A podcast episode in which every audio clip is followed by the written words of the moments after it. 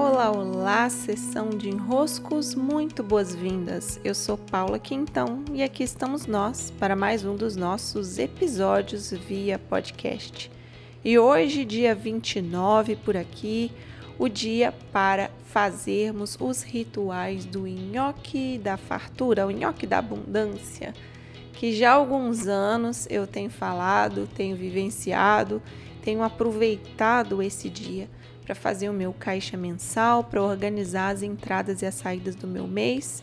E esse ano de 2022 eu tenho a alegria de compartilhar esse momento também com o Clube dos Impulsionadores. Como eu digo, é o produto, meu serviço, que é o menino dos meus olhos. Eu amo essa relação com o Clube dos Impulsionadores, com a comunidade que somos e a vivência do nhoque da abundância ali dentro faz ter ainda mais consciência dessa data por estarmos juntos. E eu quero falar da importância de fazermos o nosso caixa mensal.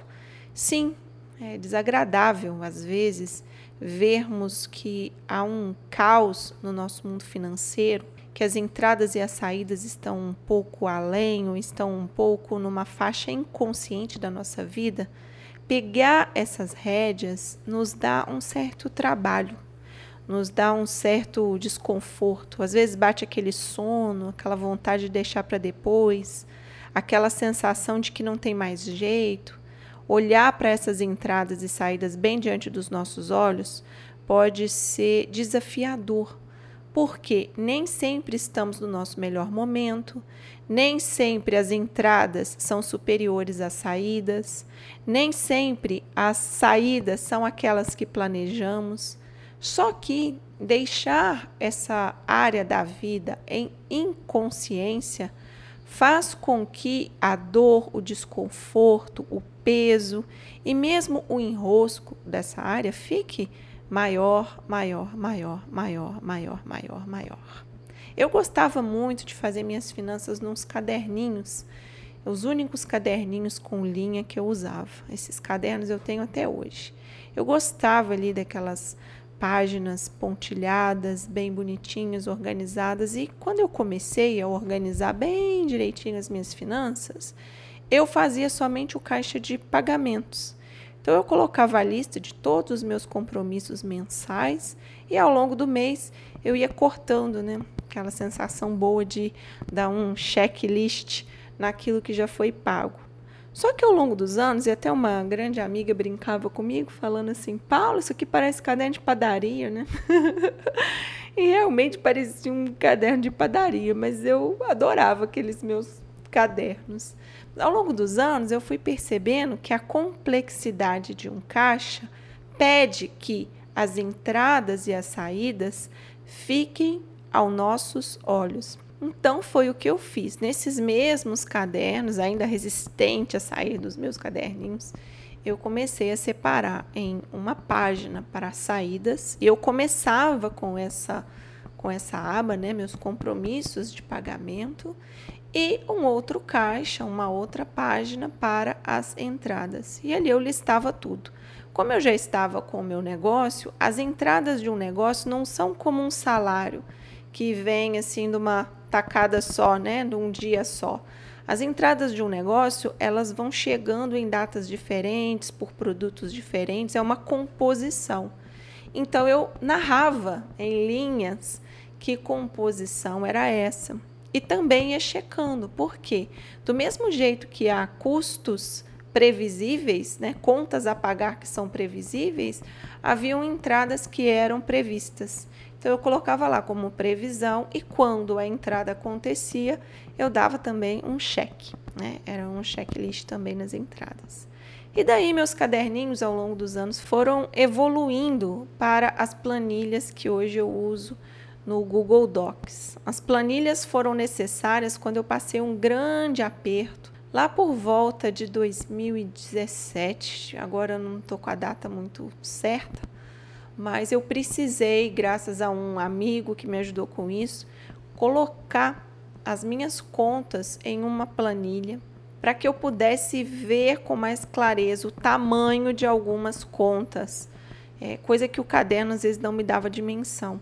A planilha ela conseguia fazer algumas somas para mim, algumas subtrações, algumas contas automatizadas. E desde lá, então já tem uns bons anos, que eu fui não só me habituando, mas gostando.